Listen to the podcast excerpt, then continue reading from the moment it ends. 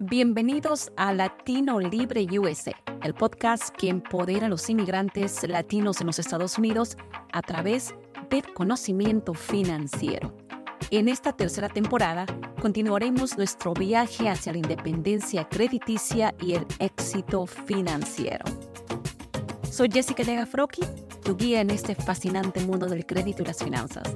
Cada semana exploraremos estrategias, consejos y entrevistas con diversos ejemplos de vida de nuestros entrevistados. Acompáñanos en este viaje de descubrimiento y aprendizaje.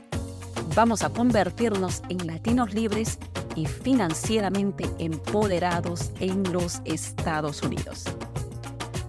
Hola amigos, y otra vez semana a semana aprendiendo de un inmigrante como tú y como yo, de los servicios que hay de gente que está marcando el corazón de nuestra comunidad. Y el día de hoy tengo un invitado especial que realmente está haciendo mucho por la educación de los inmigrantes. Tengo a Emilio Amaya, él viene de San Bernardino Community Service Center. Emilio, muchísimas gracias por haberte tomado el tiempo. Entiendo que tu tiempo es súper, súper ocupado, pero el día de hoy vamos a saber quién es Emilio Amaya. Así que la pregunta es, ¿quién es Emilio Amaya? Ah, bueno, gracias por la oportunidad de participar. Bueno, soy un inmigrante como muchos que llegamos a este país en busca de, ¿verdad?, mejorar muchas veces nuestra, nuestra vida. De hecho, yo soy originario de eh, México, del estado de Veracruz, del sur de, sur de México, y al igual que a millones de personas, llegué a este país allá por los 80 sin documentos, con, sin, pues sin nada, ¿verdad? Con este, muchos sueños, muchas ganas de, de salir adelante, ¿no? Actualmente ah, soy director de una organización que ofrece servicios legales de inmigración por aquí en el área de el sur de California, específicamente los condados de eh, San Bernardino, Riverside, lo que conocemos como el Inland Empire. La organización se llama Centro de Servicios Comunitarios de San Bernardino y eh, actualmente eh, soy uno de los fundadores y sigo siendo el director ejecutivo de esta organización. Esta organización provee diferentes ah, servicios de inmigración, servicios legales de inmigración por acá en el área de en sur de California. Nuestros servicios son en su mayoría gratuitos a personas de bajos recursos y estos servicios incluyen la representación legal en trámites de residencia permanente, ciudadanía, ah, visa SU, visa T, a representación en los tribunales de inmigración.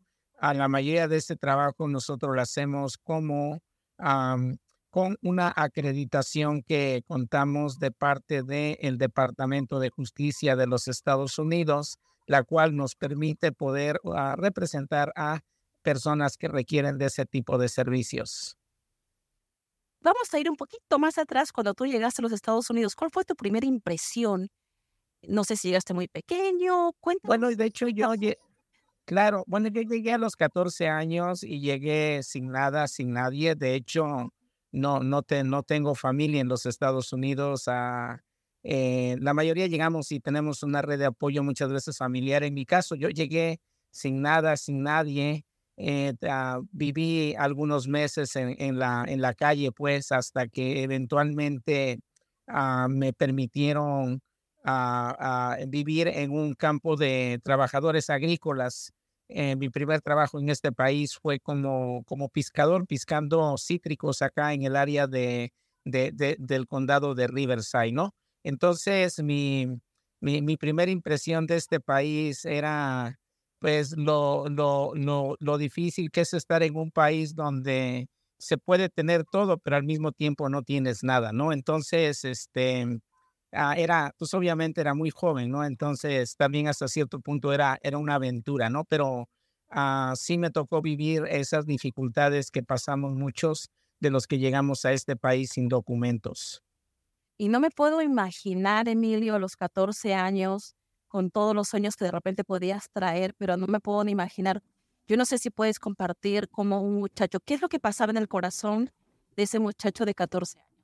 Bueno, la, al igual que miles de personas que llegamos a este país, somos producto de la, de la necesidad, ¿no? De hecho, yo ah, dejé mi casa por una situación no, solamente la cuestión de la, la pobreza, sino también la situación de la disfuncionalidad en nuestras familias, ¿no? Venía de una familia donde había violencia doméstica, donde había maltrato, ¿no? Entonces, son de esas situaciones donde tienes que buscar opciones porque no queda otra, ¿no? Entonces, ah, eh, situación complicada porque, pues obviamente extrañaba a mis padres, pero por otro lado quería estar lejos de, de, una situación que, que, que, nos afectaba a todos como, como niños, ¿no? Entonces era una serie de contradicciones. Eh, yo recuerdo, por ejemplo, ver a la gente comprarse una hamburguesa y yo no, no podía más que comprarme una lata de frijoles de 50 centavos para comer, ¿no? O sea, eh, es, es o sea, de esas contradicciones que, que vemos en este país donde ¿verdad? Hay tanta riqueza, pero al mismo tiempo tanta pobreza, ¿no? esas contradicciones que, que, que, seguimos mirando, ¿no? Donde en medio de la abundancia todavía hay miles de personas que se van a, la, que, que, que, se van a la cama ah, sin haber muchas veces uh, comido de manera apropiada, ¿no? Es, esas, esos extremos que se miran en sociedades industriales. Claro, y entonces eh, el corazón de ayudar a la comunidad nació definitivamente de tu propia experiencia.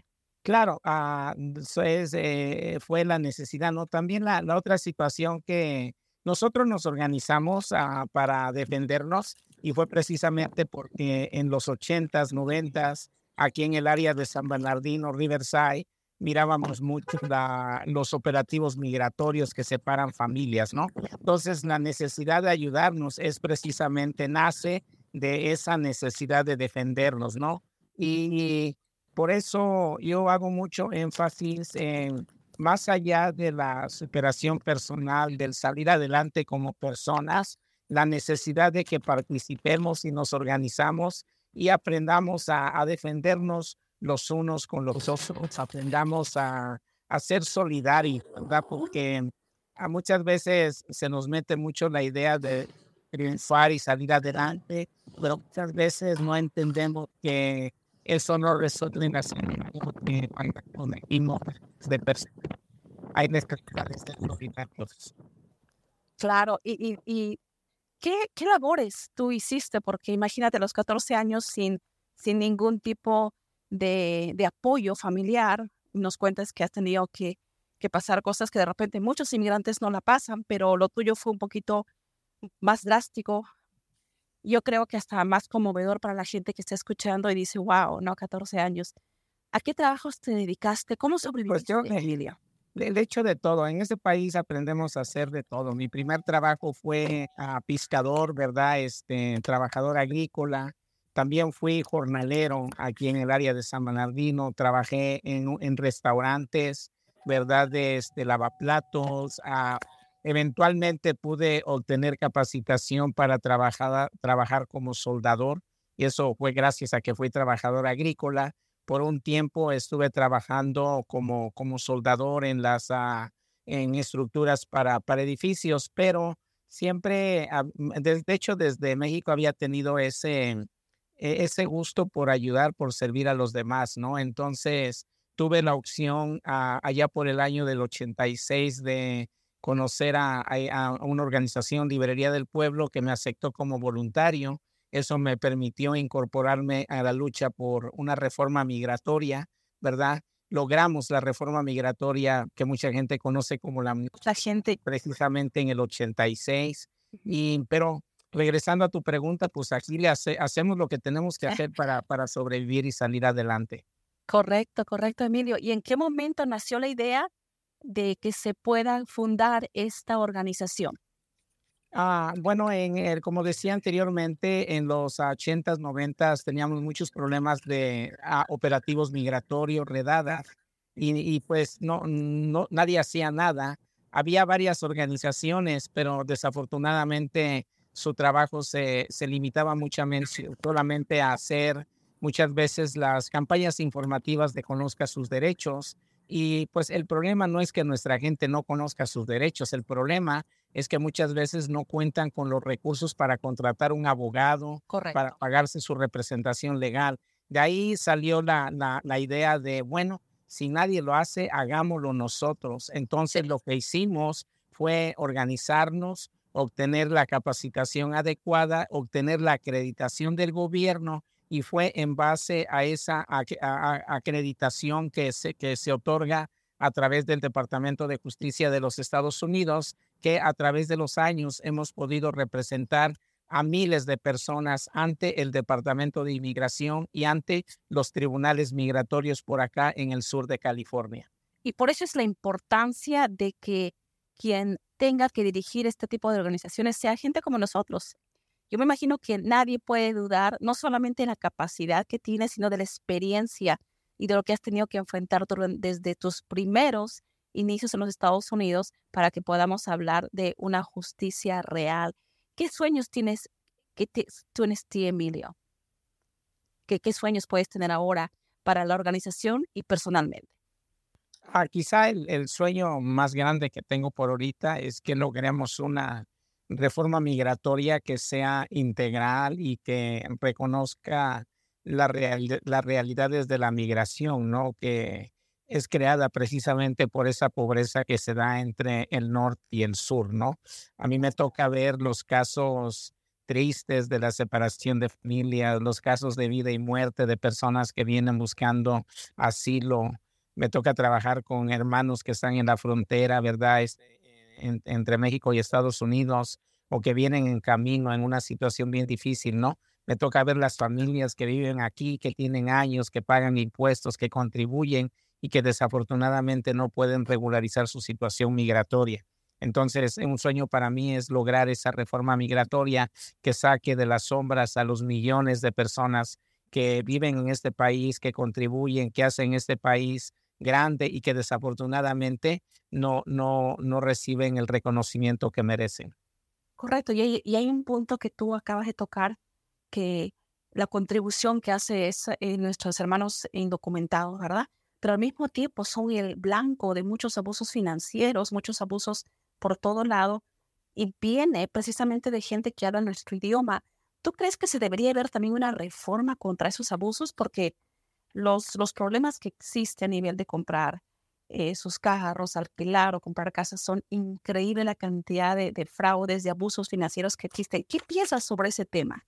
E, es algo muy importante. Un problema con los problemas financieros, los, los casos de fraude, es que muchas veces para, para el gobierno se, se limitan a cuestiones de tipo civil, que muchas, muchas veces cuestiones de incumplimiento de contrato. Y esto causa que muchas veces las personas que se aprovechan de esta situación no, no reciban el castigo que, que merecen bajo la ley. Entonces hay necesidad de que sigamos haciendo abogacía precisamente para que personas que son víctimas de abusos financieros, que son víctimas de fraudes de tipo inmobiliario, uh, ¿verdad? Tengan una manera de poder uh, solucionar su situación, ¿no? Ciertamente nuestra comunidad necesita mucha educación financiera precisamente para ser, para ser víctima de fraudes y de abusos, ¿verdad? Que son muy comunes en ese, en ese sector.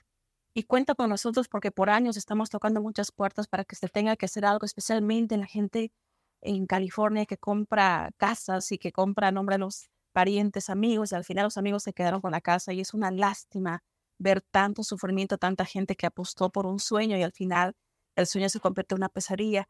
Al mismo tiempo, Emilio, yo te quería preguntar algo o de repente te voy a pedir, ¿qué le dirías tú en este momento a aquel inmigrante que te escucha y está diciendo, no tengo dónde recurrir porque de repente en mi estado no hay las oportunidades o, los, los grupos que existen como el que tú diriges? ¿Qué tú le dirías a ellos? Bueno, hay, hay informarnos. Ciertamente a través de los años hemos luchado porque haya recursos. Hay estados como California donde por ejemplo, se puede tener licencia de conducir sin tener documentos, se puede abrir un negocio sin tener documentos, se puede tener una licencia profesional sin tener documentos y muchas veces es precisamente la falta de información lo que hace que no hagamos uso de ese tipo de recursos que nos ha tocado años, años de lucha y de sacrificio. Entonces, la mejor recomendación para nuestra gente que recién llega es hay que informarnos, hay que tratar de obtener la información adecuada y hay que recordar que si vamos a salir adelante va a ser precisamente porque ah, nos informamos y hacemos uso de esos recursos que están disponibles, ¿no? E, es bien importante la educación en todos los ámbitos, principalmente en la cuestión legal, para evitar que nuestra gente se meta en problemas y en la cuestión financiera, precisamente para evitar que seamos víctimas de fraudes y de abusos. Excelente. Amigos, el día de hoy estuvo con nosotros Emilio Amaya, quien es el director ejecutivo de San Bernardino Community Service Center. Así que van a tener toda la información para que los puedan seguir en Facebook, para que puedan hacer su comentario o alguna donación que, pues, que pudieran ustedes dar a estas organizaciones que definitivamente tocan el corazón y las necesidades de nuestros hermanos inmigrantes. Emilio, tus últimas palabras para la gente de Latino Libre USA. Pues estamos a sus órdenes por acá en el sur de California en el 909-885-1992. 909-885-1992. Cualquier pregunta que tenga de inmigración, nuestro trabajo es orientarle y ayudarle, ¿verdad? Aproveche nuestros recursos. Gracias por la oportunidad. Gracias, Emilio. Muchísimas gracias, amigos. Conmigo será hasta la próxima semana en Latino Libre USA. Chao, Emilio. Gracias. Adiós. Y ahí lo tienen, queridos amigos y amigas, el final de otro increíble episodio de Latino Libre USA. Espero que hayan encontrado inspiración y valiosa información. Les invito a seguir explorando nuestros anteriores episodios. Si les ha gustado este episodio, no olviden suscribirse y compartir este podcast. Juntos podemos marcar la diferencia y crear una comunidad de latinos libres y prósperos en los Estados Unidos. Si quieres ser parte de nuestra familia de Latino Libre, auspiciando o donando, te invitamos a inscribirnos a nuestras redes sociales, Hispanic Solutions Group en Facebook e Instagram, o escribiéndonos a nuestro correo info arroba hispanicsolutionsgroup.com. Hasta la próxima semana. Les deseo mucho éxito y que sigan alcanzando todas sus metas financieras. Siempre hay un camino hacia la libertad financiera.